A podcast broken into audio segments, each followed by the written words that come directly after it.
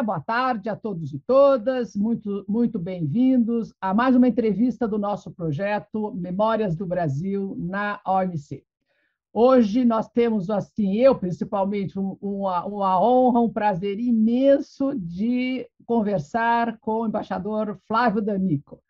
Flávio D'Amico, para mim, colega de Genebra, é o Mister Agricultura no Brasil, a figura que mais entende de agricultura, mais uh, trabalhou com, durante algum tempo da vida dele. Pra vocês terem uma ideia, o Flávio começou a... É economista, olha, mais um economista, que nós brincamos aqui, ah, ah, depois entrou na carreira diplomática, serviu em Nova York, Montevidéu, foi olha que coisa incrível, trabalhou em Timor-Leste junto com Sérgio Vieira de Mello, olha que coisa fantástica. Depois ele foi para Genebra cuidar de agricultura, depois ele chefiou a divisão de agricultura, depois ele foi ministro, conselheiro de novo em Genebra, conhece bem a, todas as, as, né, as altos e baixos das rodadas, depois ele foi para ah, passou para ser embaixador em Singapura e, e, no Paraguai e agora é o, o, representante especial do Brasil junto à Conferência de Desarmamento em Genebra. Então ele está de novo em Genebra.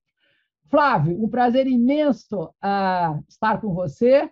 E agora vamos voltar né, aos nossos bons tempos. Vamos voltar para Genebra e vamos voltar para a agricultura. Né? Porque... Antes de mais nada, professora, permita dizer que enfim, a satisfação é toda minha. Enfim, eu me lembro de ter chegado a Genebra em 2001, neófito, não sabia nada de OMC, e nós estávamos tendo um, um, um processo de treinamento dos jovens diplomatas, de uma turma de jovens diplomatas, uma ideia do então ministro Laffer, uh, de aumentar a especialização do Itamaraty na área de comércio uh, uh, internacional. E eu me juntei a eles. Eu, eu uhum. primeiro secretário à época, com os terceiros, e foi uma, um abrir de olhos. Enfim, me apaixonei de imediato pelos temas e o é. seu entusiasmo foram absolutamente essenciais para, enfim, para, o processo meu de aprendizado dos temas de OMC. Bonito, Flávio. Muito obrigado. Flávio, vamos lá. Por que, que a agricultura é, é tão importante uh, né, nas negociações? E aí ajuda a sua memória. Volta um pouquinho para a rodada Uruguai, né? Ah, um pouco, isso já, nós já discutimos, como é que foi o trade-off, né? O Brasil querendo muito agricultura e os países desenvolvidos querendo serviço, propriedade intelectual, nós já vimos um pouquinho, mas ah, ah, ah no fundo a, a, sua própria vida lá, né, em Genebra já era acompanhar a, o, o desenvolvimento da rodada Uruguai e dar uma olhadinha como é que isso, como é que a agricultura tinha um acordo, é uma novidade, né? E por que, que antes não tinha? Conta um pouquinho, enquadra a agricultura no comércio internacional. Como é que você via? Acho, que, acho que o primeiro ponto, professora, que é essencial é saber por que, que existe um acordo sobre agricultura. Que a rigor é um comércio de bens e deveria também estar regulado como os demais bens. E para isso nós temos que remontar a, enfim, a própria Constituição do GATT em 47, né? Como sabemos, enfim, a, a primeira noção de se criar uma organização internacional do comércio ela se viu frustrada porque o Congresso norte-americano não uh, não uh, não uh, ratificou a Organização Internacional a Organização Internacional do Comércio, né, da, oriundo da Conferência de Havana. E o que acabou acontecendo foi que, enfim, se, eh, se aprovou apenas uma parte, que foi o GATT, né? General, General Agreement on Trade and Tariffs, e um dos temas que enfim, foi, foi, foi, foi difícil para o Congresso norte-americano uh, uh, uh, aprovar a, a, a, Organização Internacional do Comércio foi justamente o fato de que havia lá uma política agrícola em vigência desde os anos da Grande Depressão. Se hoje em dia a gente fala, ah, Farm Bill é muito distorsiva, você já vê o que, que era a lei americana dos anos 30. Então, todas as inequidades, todas as as coisas ruins, subsídios, cotas, enfim, toda sorte de restrição já existia. Então, ao longo, enfim, logo nos primeiros anos do GATT, eh, tanto Estados Unidos quanto a nascente União Europeia pediram derrogações especiais da norma do GATT para o setor agrícola. Então, na prática, o setor agrícola ficou à margem das regras do comércio internacional. Ótimo. Né?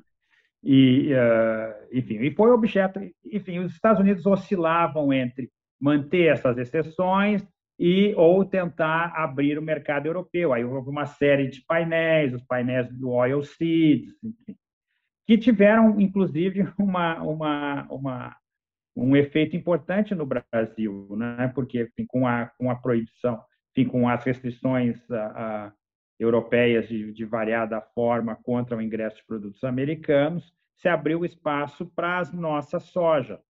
Isso, isso. Então, o nosso primeiro mercado de soja foi a, o mercado europeu, isso já pelo final dos anos 70, pelo final dos anos 60, 70, o Rio Grande do Sul foi o primeiro estado produtor de soja, né? E que abriu o caminho para esse enorme boom uh, da soja que tomou de, enfim, tomou o Brasil uh, todo, né? E acabou mudando o nosso interior e toda a perspectiva da agricultura brasileira, que eu acho que é uma das melhores histórias do século XX do setor produtivo brasileiro. A rigor, hoje é o único setor produtivo brasileiro, ainda que tenhamos todas as dificuldades de de infraestrutura né, para transportar grãos lá do interior, do centro da América do Sul até o nosso litoral, uh, é o único setor que tem uma produtividade que é, como os americanos dizem, world class, né, enfim, a nível dos mais altos do mundo. E, e, isso é o que singulariza o Brasil. Mas, ao mesmo tempo que isso é uma coisa boa, também, enfim, é uma, como eu estava dizendo, inclusive, para um colega nosso, é um, um pouco uma maldição, né? porque ninguém quer fazer acordos comerciais é com um país que tem uma capacidade produtiva tão grande e que é capaz, enfim, de gerar uh, impactos nos preços tão evidentes.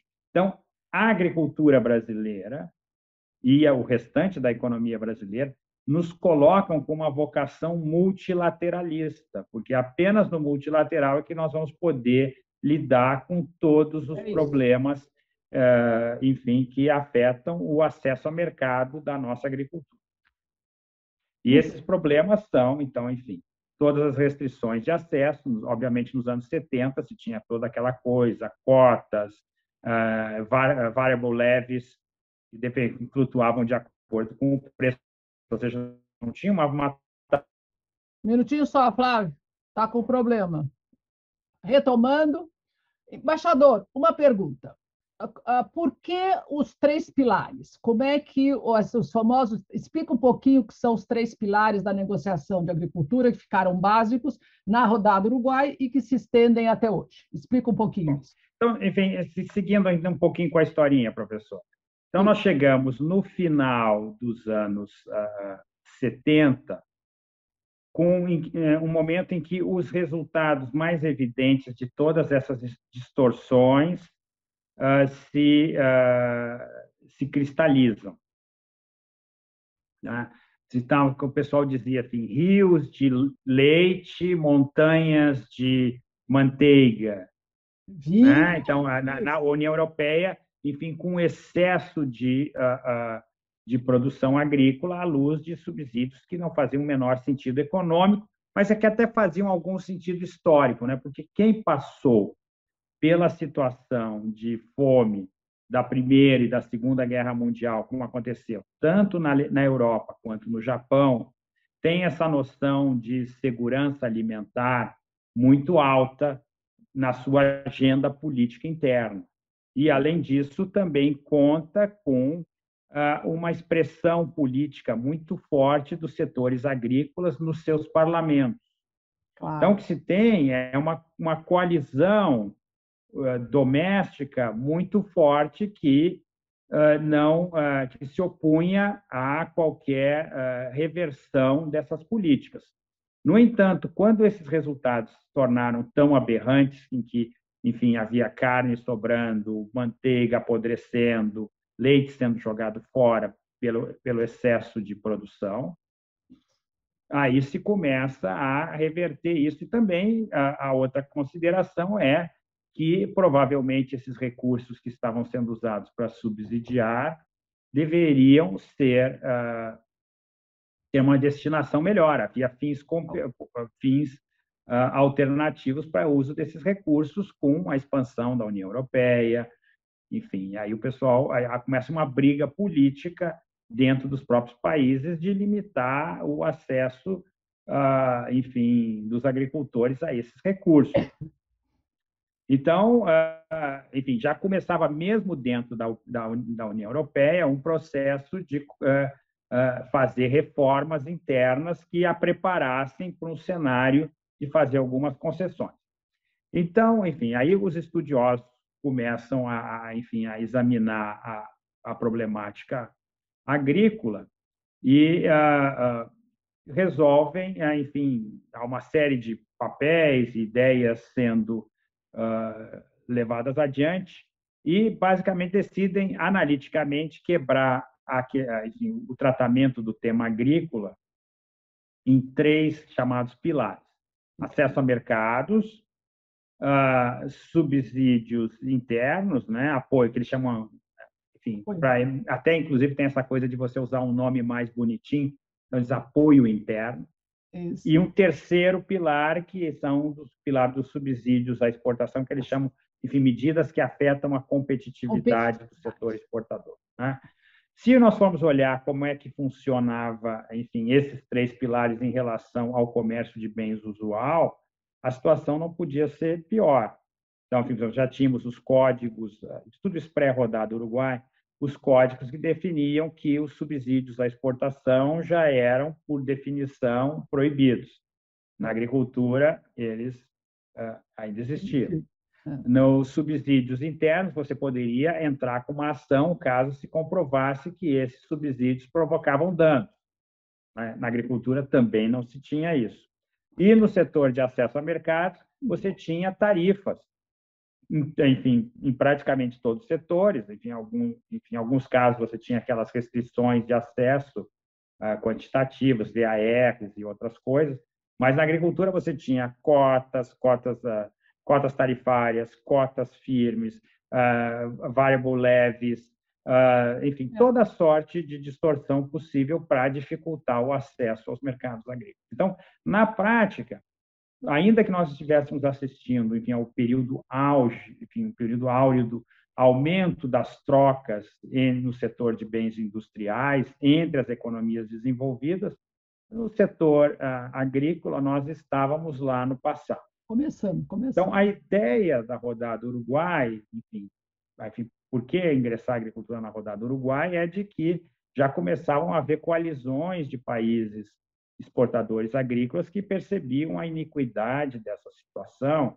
e que diziam, enfim, olha, os, há demandantes, no caso dos Estados Unidos, de começar a olhar para os setores do futuro, no caso, pedaço intelectual e serviços. Né? Mas ao passo que uh, uh, nos, uh, enfim, os setores do passado, como a agricultura, ainda estavam na Idade Média. Então, a ideia foi fazer um grande pacote que lidasse com essas duas coisas simultaneamente. Enfim, vamos dizer assim, é uma solução elegante e foi, assim, bem concebida intelectualmente, mas que não, ah, enfim, na prática, os resultados ficaram aquém do que se esperava. Bom, ah, embaixador, conta um pouquinho como é que eram os atores desta da rodada. Explica que, que era o grupo de Keynes, a, né, a, os Estados Unidos de um lado, a União Europeia do outro, Canadá. Conta um pouquinho como é que era. É, o, o, cenário da OMC é, pré-rodada Uruguai era um cenário em que o mundo em desenvolvimento não, não, não fazia parte, praticamente, Beto. É. Você tinha toda aquela chamada parte 4 do GATT, enfim, que você ganhava lá umas enfim, um tratamento especial e diferenciado. E aí, basicamente, era o seguinte: você não contribuía, mas também não pagava. É, aí... né? Não te pediam nada, mas você também não pagava nada. Né? E, obviamente, eh, enfim, os grandes atores eram as economias industrializadas. Ah, mas, obviamente, com o passar do tempo, as coisas começaram a mudar. Então, você tem uma coalizão temática, que é o grupo de Cairns, dos grandes ah, exportadores agrícolas, que fazia uma aliança, enfim, ah, meio ah, frouxa com os Estados Unidos, que também era demandante em agricultura. Os Estados Unidos ainda é um grande exportador agrícola, até hoje o é, enfim, mas ele ficava dividido entre os setores que se beneficiavam de excessiva proteção e os setores que eram competitivos e queriam ganhar mercados. Então, os Estados Unidos não estavam lá nem cá. Então, eles faziam esse jogo meio duplo. Né? E, e, e, a União Europeia era, juntamente com o Japão, era o grande bloco assim, protecionista agricultura. Uh, o Brasil começa a acordar para isso só pro final, pelo final da rodada Uruguai. Aí, enfim, aí, enfim, o embaixador Recupero se dá conta de que o Brasil, que o futuro se colocava ali naquela na, na área da, da, da exportação agrícola e aí, enfim, pede para ingressar no, no, no, grupo de Cairns. E um dos assessores dele foi meu grande amigo Renato Renz, do Ministério da Agricultura. Olha. Enfim, com quem trabalhei muitos anos, um grande amigo de muitos anos, colega meu de universidade no Rio Grande do Sul. Olha. Muito bom. Flávio, excelente essa história, né? Acho que coloca bem a, a, a, questão, né? Bom, então nós estamos com os pilares durante a de 95, então que começa a, a, OMC a funcionar como organização, e aí, como é que os. E aí nós vamos ter rodada muito mais tarde, né? E a pergunta é a rodada de Doha. Ah, por que, que a agricultura. O que, que aconteceu durante a vigência, então, do, do acordo da, da rodada Uruguai? E quais foram os problemas que foram se acumulando? O que, que não estava funcionando e por que, que a agricultura entrou, teve que entrar de novo anos depois na rodada Doha? Bom, enfim, basicamente o resultado da rodada Uruguai foi um resultado que ficou aquém do que se esperava, ficou aquém no, nos três pilares. Então, o acesso a mercados, enfim, se conseguiu terminar com as, com as barreiras, uh, enfim, quantitativas, uh, todas as cotas, todas as cotas foram transformadas em cotas tarifárias, se acabaram com as ah, com, a, com as, as variable levies, se criaram instrumentos de salvaguarda para os países desenvolvidos, então, o resultado é que, é, em acesso a mercados, a, a, a, o, o, perfil tarifário foi muito elevado. As tarifas em agricultura eram astronômicas. Você tem picos tarifários terríveis, médias tarifárias muito elevadas, né, que, ah, obviamente, não criaram novo acesso em última instância. Ou seja, esse o que se negociou na rodada uh, Uruguai apenas tocou de leve no nível de de proteção. No que diz respeito a subsídios, se criou toda uma nova uh, terminologia que foi uh, resultado dos estudos do falecido e saudoso professor Tim Joslin, uh, que criou a noção, enfim, antes se pensava num, num, num enfoque em, de sinais de trânsito, né, subsídios vermelhos proibidos, amarelos sujeitos a, a, a, a, desafio e subsídios verdes. Isso. Então, a ideia dos subsídios vermelhos seriam aqueles subsídios à exportação, mas o resultado foi que uh, não se uh, uh, não não se logrou eliminá-los. O que se decidiu foi cap and reduce, né? Se colocou um teto e uma redução, enfim, mas que não ia chegar a zero uh, nos, países, nos uh, subsídios, uh, enfim, distorsivos, também se chegou a uma definição de, de, de, teto e uma redução também muito levinha. Né? Além de uma outro dispositivo que você ainda tinha o direito de fazer de minimis, que era, enfim, oferecer subsídios gerais até 5% do valor de toda a produção agrícola e mais 5% para o valor de cada um produto específico. Né? Uh, e esse resultado, com que resultado ruim foi esse? Como é que se aceitou isso? Basicamente porque houve um acordo chamado Blair House entre Estados Unidos e União Europeia, que tá, era só que estava faltando para fechar a rodada, e aí ficou aquela coisa assim que, como eles dizem aqui em inglês, I scratch your back, you scratch my back, e eles se protegeram entre si é. e, uh, enfim, chegaram a um resultado que foi uh, suficiente para fechar a rodada.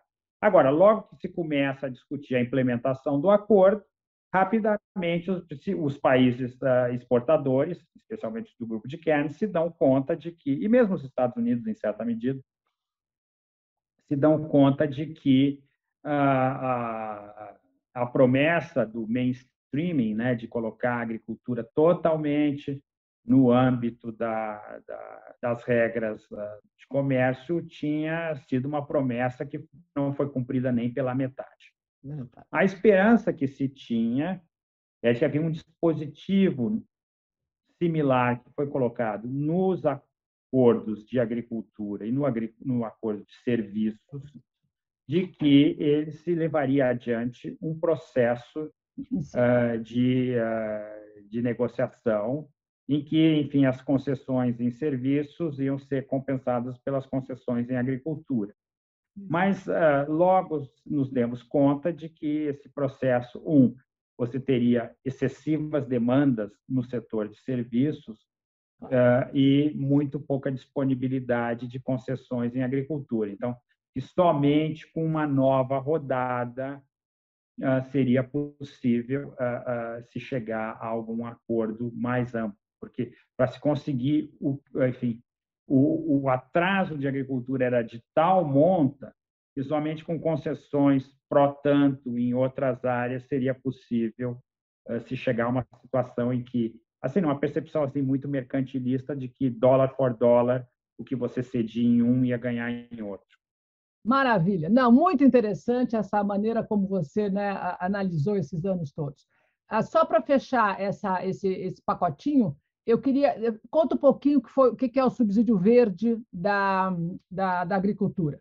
Porque eu já comentei uh, aqui no, nesse curso, o subsídio verde da, da área industrial é uma tragédia, né? porque ele foi. Ninguém matou, ninguém ficou no limbo, né? ninguém sabia o que ia acontecer com ele, porque não entrou na, na, na rodada, uh, não, não se resolveu depois de cinco anos o que fazer.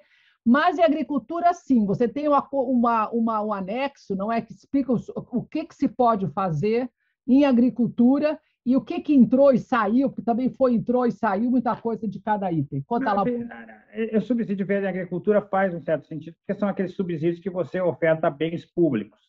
Né? Então, você vai construir infraestrutura, né? enfim, é, é, esse tipo de coisa, para isso funciona bem. É um subsídio que está bem mas tem também alguma distorção. Você tem os pagamentos diretos, uh, enfim, aí uh, o, o, debate sobre em que medida esses pagamentos diretos são distorsivos, aí você tem que fazer um estudo econométrico, é uma coisa muito complicada, coisa que a gente pôde fazer, em parte, no painel do algodão, e se comprovou que eles, enfim, em realidade, eles eram uh, um pouquinho distorsivos, mas apenas marginalmente. marginalmente. Pronto, então vamos lá. Agora, então, chegamos na necessidade de uma nova rodada. Doha, como é que Doha procurou né, no mandato de negociação e como é que ela conseguiu, ah, nas, nas negociações, avançar? Eu sempre falo que é importante manter vivo a Doha, né, o que se conseguiu em Doha. Que um dia que a coisa, né, que você consiga voltar ou por, por lateral ou de alguma forma você, os países sintam necessidade de, de relançar a OMC, eu acho que aquela, aqueles papéis que foram negociados né, com, tanta, com tanto esforço, de alguma forma vão influenciar né, os próximos passos. Então, é importante lembrar Doha. E aí, claro, vou pedir para você falar do, do, do, famoso G20 agrícola, que você, você trabalhou tanto, não é, nas reuniões do G20. Qual a, a, o que, como é que isso nasceu, né? E a história do nascimento do G20 agrícola, eu também não vou esquecer nunca. E como é que ele se encaixa, então, na rodada? E vamos lá um pouquinho de rodada de Doha. Como é que foi? Olha, professora, enfim, hoje já com a distância do tempo, afinal já se vão 22 anos do lançamento da rodada, a gente já olha as coisas com uma visão um pouquinho diferente. Eu acho que, enfim, a, a, o resultado da rodada Uruguai foi muito uh, ressentido em vários países, e especialmente no Brasil e na Índia, eu digo. Né? Ah, ah, porque, enfim, as pessoas achou que teve que fazer algumas concessões que não está com vontade de fazer, enfim, na área de TRIPS, na área de aquele negócio TRIMS também, foi uma coisa que foi muito dolorida, né? enfim, mas tudo isso, a meu juízo, basicamente, uma coisa que, enfim, é, é, eu tendo a concordar que, por vezes, acordos internacionais nos libertam das nossas piores ah, tendências. Né? Enfim, um país pobre como o Brasil, tendo que enfim, dedicar tantos recursos para esse tipo de subsídio como TRIMS, uh, com tantas outras prioridades, enfim, você estava oferecendo oportunidades para a captura do Estado e que não iam ser boas para ninguém. Então, mas ainda assim, no, assim, nos setores do, do, do MIDIC, então, na época MIC, em setores do meu próprio Itamaraty, enfim, mas uh, ainda com, uma, com um resquício uh, desenvolvimentista. Uh, enfim, esse pessoal dizia assim, não, a gente tem que ter uma outra rodada para, enfim, emparelhar o campo, né? achava que o campo de jogo estava muito inclinado contra os países desenvolvidos. Então, aí a gente começou aquela história da rodada, da, da rodada do desenvolvimento, aí, enfim, aí os, os indianos tinham todas aquelas coisas de implementação, que era uma maneira de você, pela margem, reescrever os compromissos que tinham sido feitos na rodada Uruguai. Então, havia um descontentamento no mundo em desenvolvimento, por volta, muito claro, por volta de 1999, 2000, o, o enfim, o, o problema da, da conferência de Seattle, né? enfim, uma, uma, uma reclamação muito forte contra, uh, uh, contra a globalização, uma, uma inconformidade. Né? E hoje a gente vê que eram os anos, eram anos dourados. Né? Enfim, agora que a gente está em guerra, enfim, que está havendo desglobalização, as pessoas começam a se dar conta que eram felizes e não sabiam. Não sabiam. Enfim, mas isso são, são percepções muito minhas. Uh, então, uh, uh, se começa a discussão de nova, lançamento de uma nova rodada em 2001 e acontece o 11 de setembro. E eu acho que esse fator político né? foi absolutamente essencial no desenho da rodada, Olha. em que o extremamente inteligente Bob Zelig se deu conta que a maneira de arregimentar o mundo em desenvolvimento para rodada, ah, enfim, para a guerra ao terror, seria congregando-os para uma rodada em que se fariam grandes promessas de que a OMC ia ser colocada a serviço dos países em desenvolvimento. Então, foi um golpe de mestre no lançamento da rodada, mas eu acho que deixou tanto os norte-americanos quanto o mundo em desenvolvimento com expectativas exageradamente elevadas com respeito ao resultado desse processo negociador. E, à época, pouca gente deu, deu-se conta do, da outra coisa que foi absolutamente essencial, que mudou o mundo e que foi decidido em Doha, que foi o ingresso da China na OMC. That's it. Que mundo! Então, esse pacote mudou o mundo do comércio. E aí se criou, começaram a se criar aquelas noções de que, enfim, você poderia colocar o comércio exclusivamente a serviço dos pobres, o que não é bem assim, porque, no fim das contas, países pobres não quer dizer países que não têm os setores produtivos de grande capacidade, competência. Você não pode confundir a pobreza da população com a capacidade do seu setor produtivo. Concordo. E, aos poucos, a partir do início da rodada, você tem a grande, grande, grande uh, uh, uh, performance da economia agrícola brasileira. É. Né? A, a Índia começa a, a, a apresentar uma, uma, um grande desempenho no setor de serviços, especialmente aquele serviço de pessoa física, né? modo 4 chamado. Software, é, software. E claramente a China estava se tornando a Manchester do século 21.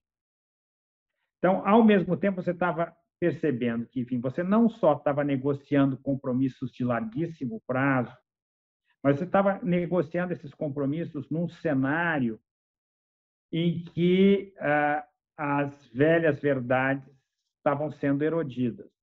Então, ah, você estava criando regras que iam assegurar a continuidade das coisas tal como estavam, e isso tudo apontava para dominância industrial chinesa, dominância em serviços indiana, dominância em, em agricultura brasileira.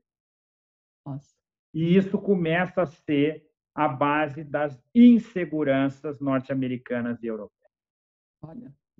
Né? E a sensação que eu tenho é que já por volta de 2008, depois de um largo processo de negociação, em que provavelmente nós, talvez, do Brasil, tenhamos negociado bem demais, ganhamos tudo o que queríamos e mais um pouco. Por favor, por favor. Os americanos, antes de entrarem de cabeça nisso, tiveram buyer's remorse e viram isso não é uma boa situação. A China já tinha passado todo mundo, já, tá pra, já se via claramente que ela seria a maior potência comercial do mundo. Né? Ah, os call centers todos americanos estavam se deslocando para a Índia, Índia, e a agricultura brasileira tinha esse desempenho absolutamente fantástico. Então, o mundo já, enfim, basicamente, e não é à toa que no processo negociador a gente substitui o quadro original, né, que eram Japão, Canadá, União Europeia e Estados Unidos, por um novo Quent, que tinha União Europeia, Estados Unidos, Brasil, China e Índia. Né? Isso tudo faz sentido. Olhando em, em retrospecto, assim, em hindsight, fica tudo claro como há. Né? Então, o que acontece aí é que, é, a partir já de 2007, 2008, já começam a haver considerações de natureza geopolítica no comércio. Olha. Olha. Né? E aí o pessoal fica com, com, com cold feet. Ah, será que vale a pena? A partir de 2006, para nós estávamos lá, a gente já via que os americanos já estavam assim, tipo, olhando, olhando, e nós lá, enfim, eu tenho uma, e nós, enfim, nós tínhamos um papel de liderança tremendo nessa rodada, nós éramos o, o, o nós, nós, nós, comandávamos o G20, eu na prática era o secretário executivo do G20, e, enfim, o Brasil tinha uma capacidade muito técnica muito grande, trabalhávamos com uma equipe maravilhosa, o pessoal do ícone, primeiro com Marcos Yankee, depois André Nassar, enfim, uma, é, e também tínhamos uma, uma, um bom entendimento com o Ministério da Agricultura e também com o Ministério do Desenvolvimento Agrário. Então, é como dizia o ministro Amorim à época, que nós tínhamos uma Índia dentro do Brasil, que era o MDA, né? Então, aí conseguimos montar uh, propostas que eram equilibradas, num Volta momento trás. muito... É muito importante, Flávio, essa tua leitura. Volta para trás, conta como é que nasceu o G20, porque você já deu uma explicação fantástica da crise né, da, da, da, da, de Doha e por que, que o comércio internacional emperrou, né? que eu a, a, achei genial a tua interpretação. Volta para trás e fala do G20. As famosas o G20, férias, o G20 foi uma criação genial, ah, enfim, baseado numa, numa leitura única que somente um grande diplomata como o embaixador Seixas Correia poderia ter. Né? E que uh, e tinha o apoio integral, uh, enfim, do, do falecido e sempre lembrado e pranteado Clodoaldo Guenet. Claro. Né? Essas são as pessoas que deram isso. O embaixador Seixas, muito cedo no processo, percebeu que a, enfim, a, a garota que todos queriam namorar era Índia. Né? E ele disse: é com esses caras que eu tenho que trabalhar. Aí ele me encomendou um papel. Assim, olha aqui, Flávio, inventa e fala com teu amigo indiano, meu querido Rajesh, que encontrei agora aqui de novo em Genebra. Olha. Ah, então você se junta aí com esse, com esse seu amigo indiano e tenta montar uma base, uma plataforma comum que a gente possa apresentar como sendo do Brasil e Índia. Incrível. E aí eu fiz lá o papel, enfim, esprememos, disse, pô, isso aqui é um arranjo, enfim, a gente sabia que ele não ia durar muito tempo, e não é à toa que hoje o debate na MC12, enfim, colocou de frente justamente Brasil e Índia. A gente sabia que era um casamento de conveniência, né? Mas o fato é que a coisa deu certo. O indiano chamou o chinês, que estava entrando na OMC, e queria aprender tudo. Então, o que acabou acontecendo é que, de certo modo, enfim, o, o chinês era o elefante que estava se escondendo atrás dos dois magrinhos. Olha, olha. Os dois postes magrinhos do Brasil e da Índia. Né? E aí, com isso, a gente teve uma capacidade de atração de gente muito forte. E aí o G20 começa com uma membership enorme, vários países, enfim. O, Flávio, tem que lembrar também que o, o outro lado, quer dizer, na, na, nesta época já estava uma, uma tentativa de aliança Estados Unidos e Europa, que era o Pascal Lamy, que era, não, lembra, que era o comissário de trade, uh, e depois foi né, o, secretário, o diretor-geral da OMC, e quem era do lado europeu já era a Marianne ou não? Ou era antes da Marianne? Já não me Não, não, era, era, era o Pascal mesmo. Era, o Pascal era o comissário era, não, comércio. Pascal, isso. E quem era Estados Unidos? Era o Zelig. Era o Zelig. um retreat deles na Normandia e tal. Aí, quando começou aquele negócio, você já tinha, tá todo mundo já, enfim, dolorido do negócio do Blair House. Passado. Não, outro Blair House não. Mas por que, que outro Blair House não? Porque agora, por que, que a gente tinha força agora e não tinha no passado? Porque agora nós tínhamos uma participação no comércio mundial que era relevante.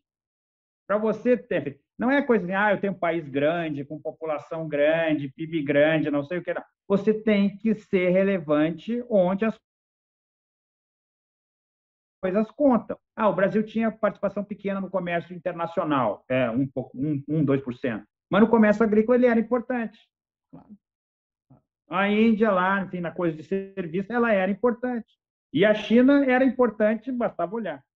Então, você estava com um grupo de gente que era muito forte, tinha muita relevância, era algo visto como uma objeção legítima.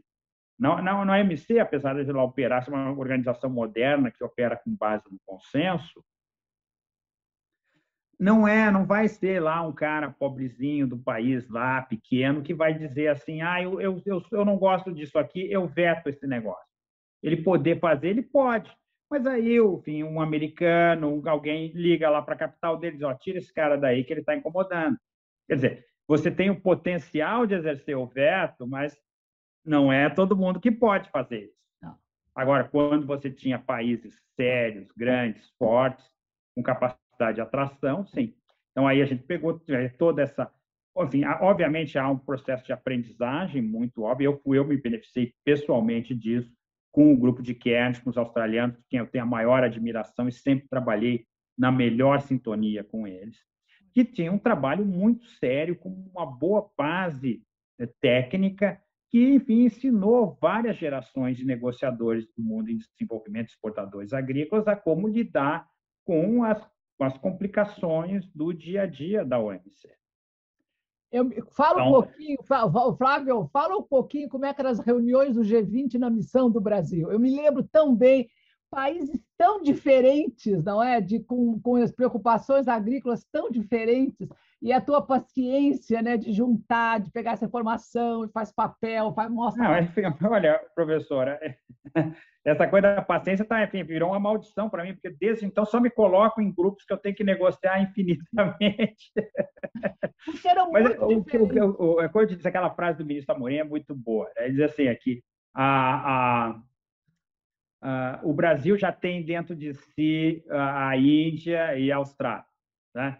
Você tem... É, então, quando a gente sentava o mapa, o MDA e o Itamaraty, e o pessoal do ícone fazia os trabalhos, a gente já saía com uma posição que já estava bem arredondada.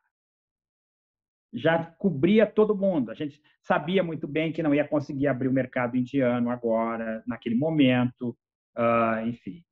E a gente sabia que o mercado que a gente buscava na China já estava garantido. Então, a gente podia, enfim, fazer umas coisinhas engraçadas, né, que, uh, enfim, mas isso tinha a ver com um bom, a boa base técnica que a gente tinha, a capacidade de entender a, as variáveis e saber modulá-las politicamente. E era um ambiente de total confiança, né? especialmente com, com o pessoal do ícone e o mapa, era uma coisa assim que funcionava. Enfim, são amigos até de toda a vida, né? É, foi, foi, uma, uma, que fase boa que a gente viveu. Uh, Flávio, a sua leitura do impasse de 2008. Conta um pouquinho como é que foi a sua negociação, você que estava lá. Eu, enfim, é, eu acho que aí, enfim, quando já chega 2008, enfim, eu já tinha te mencionado, professor, é esse negócio de que os americanos já estavam achando que não ia ser uma boa ideia, que eles estavam, enfim, atando o, o vagão deles a um, a, um, a um, trem perdedor. Além disso, eu acho que o G20 também já tinha começado, está começando a chegar aos seus limites. Eu escrevi a minha, conhece a minha tese, né? Eu, escrevi sobre o, o G20, né? As interações entre a diplomacia comercial e a diplomacia pública. E eu, eu, eu, eu tinha uma epígrafe na tese que eu não coloquei, porque eu tinha medo que o pessoal não ia gostar, enfim, então achei mais prudente não, não usar. Mas a epígrafe é a seguinte, ó, é mais fácil cavalgar um tigre do que desmontá-lo. Né? Essa é, uma, uma, é um provérbio chinês. Dizer, enfim, o, o G20 rendeu muito para nós. Né? Mas depois que a gente embarca numa iniciativa de política externa, tem um momento que talvez a gente tenha que saber começar a sair dele. Mas como a gente insistia naquilo e queria continuar mantendo nossa nossa a nossa liderança, era a nossa melhor voz, tinha o melhor caminho para ampliar a nossa voz, eu acho que nós ficamos um pouco cegos, enfim. É mais ou menos como o fim do namoro, né? Enfim, um desceu na parada lá atrás e o que ficou no ônibus não se deu conta. Então, os indianos e os, e os chineses já tinham descido. Os chineses porque já sabiam que não precisavam mais se esconder atrás desse poste magrinho.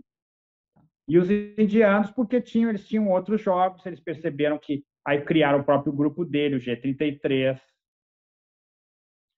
ah, enfim, aí também os nossos amigos que defendiam a agricultura familiar dentro do Brasil já achavam mais graça no G33 que o G20. Olha. Então, a, a coesão interna já começou a sofrer, né? isso do ponto de vista brasileiro. E também, em última instância, porque também a indústria sabia que estava, enfim, na nossa delegação, tinha sido liderada antes pelo Clodoaldo, depois pelo Roberto, né? já tínhamos tido aqueles grandes êxitos dos uh, dos contenciosos do algodão e do açúcar, né, que já eram o dobre de finados dos subsídios agrícolas, né? Ah, enfim, se não, se eles não caíssem pela pela pela regra, eles iam ser, eles iam cair judicialmente. Claro. Né? Ah, era uma questão de tempo. É. Então, a, a, o setor industrial começou também a ter cold feet, começou a temer que eles iam ter que pagar a conta da, da agricultura. Então, assim, internamente, a gente já estava assim do tipo, nós tínhamos chegado no limite do que a gente poderia fazer para assegurar a coesão interna. A rigor, eu acho que talvez até alguns setores nós tenham suspirado aliviado que não tenha saído. É uma hipótese de trabalho. Eu não trabalho, eu não, eu não lidei com NAMA, mas o que eu vi e ouvi já me dava a noção de que tínhamos chegado. Estava aqui, a água estava aqui, professor. Tá, tá, tá, mas, enfim, mas isso era apenas uma parte do negócio, é parte das nossas impossibilidades. Eu acho que as impossibilidades americanas eram absolutamente flagrantes. Tá? E eles já estavam sentindo o, os ventos da mudança no mar. Olha. Né? E, uh, bom, e não é à toa, enfim, lhe digo, enfim, nós terminamos isso, a, a rodada terminou no fim de julho. É, né? Julho de 2000. Em setembro, Lehman Brothers, Lehman Brothers quebra. E aí começa a crise financeira e o mundo nunca. Quer dizer, acabou quando tinha que acabar. Ele estava ali, assim, a, a, a, as placas tectônicas do poder no mundo e do comércio estavam se juntando. E nessa hora eu sempre me lembro de uma frase maravilhosa do, do economista liberal francês do século XIX, do Bastiat, que ele dizia o seguinte: quando os bens não cruzam as fronteiras, os exércitos o farão. Ai. Quer dizer, ou seja, quando você deixa de ser globalizado, né, você traz a, a geopolítica para frente.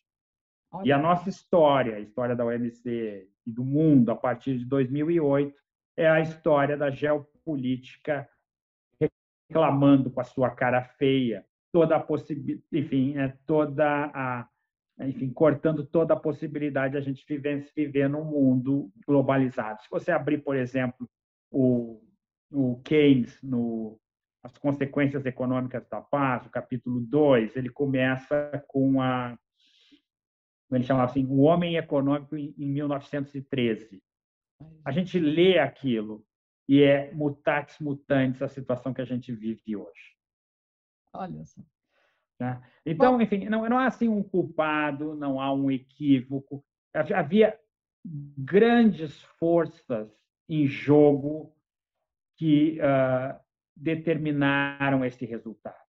Se talvez tivéssemos aceitado um resultado, vamos dizer assim, não tão ambicioso em agricultura lá atrás, talvez o mundo fosse outro. Não sei. talvez, talvez a impossibilidade dos americanos e de europeus já ficasse patente mais cedo. Mas o que eu acho que a, o resultado final da nossa luta em agricultura foi de ganhar tempo para que outras forças inexoráveis da política mundial se uh. E isso me dói. Né? Isso me dói porque enfim, a gente achou que estava fazendo certo, mas não entendeu o, o cenário político mais amplo. Ah, vamos lá. não vou perder uma chance de ter o embaixador Flávio e pedir para ele a sua leitura, a sua visão do multilateralismo. Depois do que aconteceu em Doha, das dificuldades todas, a crise financeira, quer dizer, como é que o mundo foi andando, a China crescendo, a Índia crescendo, como é que é a sua visão de vamos ter ainda é possível salvar o multilateralismo ou o mundo né, vai partir para outro tipo de arranjo? Pois é, professor. Enfim, é, eu acho que nós aqui, os nossos diplomatas brasileiros, a gente tem uma coisa de fetichizar muito o multilateralismo.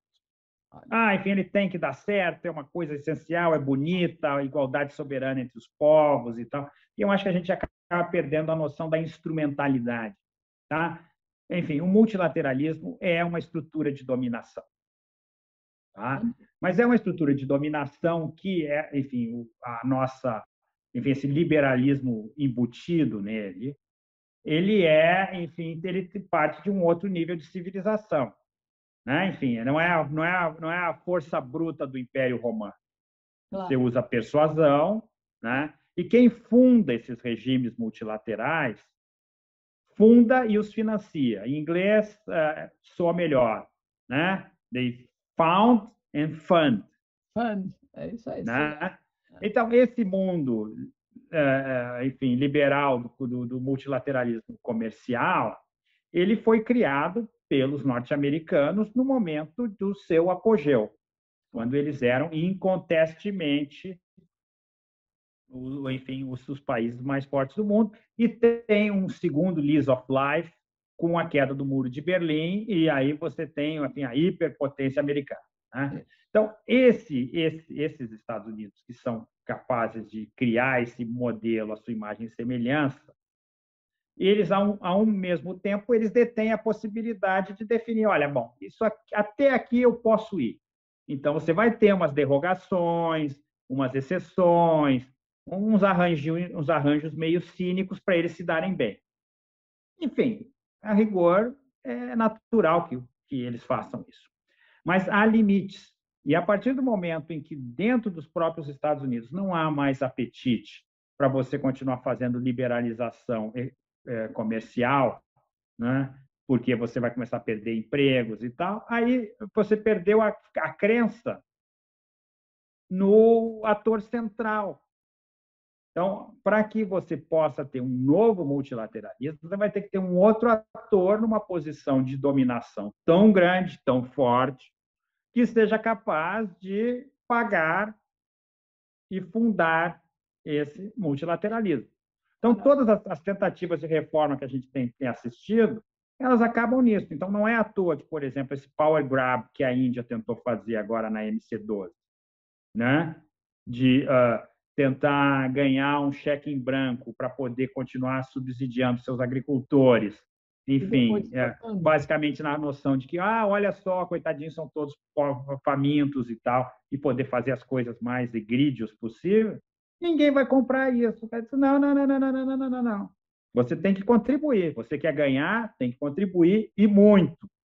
Aí, quando cobraram a contribuição indiana, eles não, não tinham. Enfim, basicamente, isso faz me lembrar uma frase de um ex-presidente nosso: disse, Ah, nós fomos lá em Cancún e trucamos os americanos. Lembra disso? É. Os indianos quiseram trucar agora e não, não levaram. Ah, Flávio. Mas, só, só, mais uma coisinha, só ah. para completar esse raciocínio, professor. Então, no fundo, para que serve o multilateralismo? Multilateralismo, ele, eles são umas amarras, uns guardrails, para a gente se segurar enquanto está subindo a escada. Né? Eles são umas, umas, umas estruturas que nos, nos ajudam. Mas eles, eles ajudam a, enquanto você tem os abalos normais do dia a dia. Outra coisa é quando a gente tem um terremoto, sei lá, escala 9 Richter. China Estados Aí... Unidos. Pronto, pronto. E chegou no meu ponto. Com esse mundo de China, Estados Unidos, da rivalidade de quem vai ser a superpower, né? Como é que você vê uh, o, o, comércio internacional? Esquece multilateralismo. Você vai ter dois, dois grupos de comércio de regras? Bom, ou vai aí, ser... aí, professora, enfim, é, eu acho que aí nós tivemos uma a, a, a, enfim, a geografia, a história e as nossas escolhas foram ruins para o Brasil. Nós estamos numa divisão internacional do trabalho que nos coloca como absolutamente complementares à China. Mas vivemos no hemisfério americano. Difícil, né? Então, nós vamos ter que fazer escolha. E essas, enfim, como dizia o professor Thomas Sowell, um dos meus economistas favoritos, sabe? sabe? Não existem escolhas certas, existem trade-offs. Olha só, toma nada cá. É. Vai ter que escolher e vai ter dor. Enfim, obviamente, enfim, o que o mundo que eu vejo é um mundo de fragmentação e de blocos. E onde se tinha, enfim, a coisa de offshoring, agora você vai ter nearshoring. E aí, obviamente, a gente tem um espaço para a gente se, uh, se beneficiar disso se a gente estiver preparado para isso. E aí entram nas tarefas que eu acho que nós temos falhado consistentemente, professor. Se a gente olhar o que é o crescimento do nosso país a partir de 1980, nós vamos ver que nós estamos com uma taxa de crescimento média isso sem levar em conta a per capita, que é pior ainda, é. que está abaixo daquela das economias maduras. Eu não estou nem levando em conta a China. Então, ou seja, a distância do Brasil em relação às economias centrais aumentou. Nós estamos mais pobres hoje. Essa é a triste realidade. Por quê? Porque fizemos mais escolhas, não, não abrimos a economia na hora certa, uh, enfim, não educamos o nosso povo. Eu vivi em Singapura, professor. É, é, é, o que a educação é capaz de fazer por, essas, por um país é algo inacreditável. Então, não investimos em capital humano. Não é à toa, enfim, que todas as economias da Ásia que fizeram esse investimento, enfim, há 50 anos atrás, estão onde estão e nós estamos onde estamos. O Flávio, para o último ponto, ah, os acordos preferenciais. Quer dizer, o Brasil, né, a opção de não fazer acordo nenhum, o momento mudou, né, a, a, o, nós estamos vivendo num mundo totalmente diferente do mundo né, que o, que o, que o, do multilateralismo, como você falou. Ah, como é que você vê ah, os acordos? Eu, eu, ando preocupada com os mega acordos, porque os mega acordos, os grandes acordos, é centrado nos Estados Unidos, na União Europeia e na China, eles estão fazendo muita regra. E, na, e, isso, de alguma forma, também vai né, pintar um pouco a, a, a moldura do que vem aqui para frente. Como é que você vê essa opção do Brasil de não querer fazer acordos dentro do mundo de blocos e de mais de 350 acordos preferenciais? Não, não, é o espaguete bom elevado ao tronço, né? Enfim, alguma coisa muito complicada, né? Eu acho que, enfim, a gente faz o que faz o que der, tem que fazer os acordos, a gente precisa deles, mas os acordos, enfim, nós já tivemos essa conversa, professor, e, eu, eu, eu, concordei muito com a senhora, de que, no fundo, a gente ficar com essa coisa assim, dólar por dólar, do acordo, saber o que ganha, o que ganha, tudo é bobagem. Enfim, as concessões que a gente faz são boas concessões, porque a gente tem um excedente do produtor enorme que tem que ser repassado para os consumidores. Né? O importante é ter regras estáveis, né, e mostrar que se é um parceiro bom para investimento. Um acordo comercial não é um acordo comercial, é um acordo de investimento. Pronto. Né? E eu, felizmente, felizmente, pude oferecer minha contribuição ao ser o, enfim, uh, quem primeiro sugeriu e negociei o lançamento do acordo uh, Mercosul-Singapura. É isso que conta. Os investimentos é que contam. O resto, enfim, é claro, você vai ter sofrimento, mas é sempre, enfim, os produtores são, têm uma capacidade de mobilização maior, de, enfim, exagerar suas perdas E os pobres consumidores, eh, enfim, então, infelizmente, fala, sempre pagam o pato. Maravilha. Embaixador, pena que o tempo, o tempo nos, não, não, nos permite avançar mais um pouquinho, mas certamente vamos ter uma outra oportunidade de falar um pouco, de falar também de temas um pouco mais, mais amplos do que a OMC e comércio internacional. Olha, um prazer imenso, obrigadíssimo. Vamos conversar um pouquinho depois, mas eu vou interromper a gravação agora. Muito obrigada.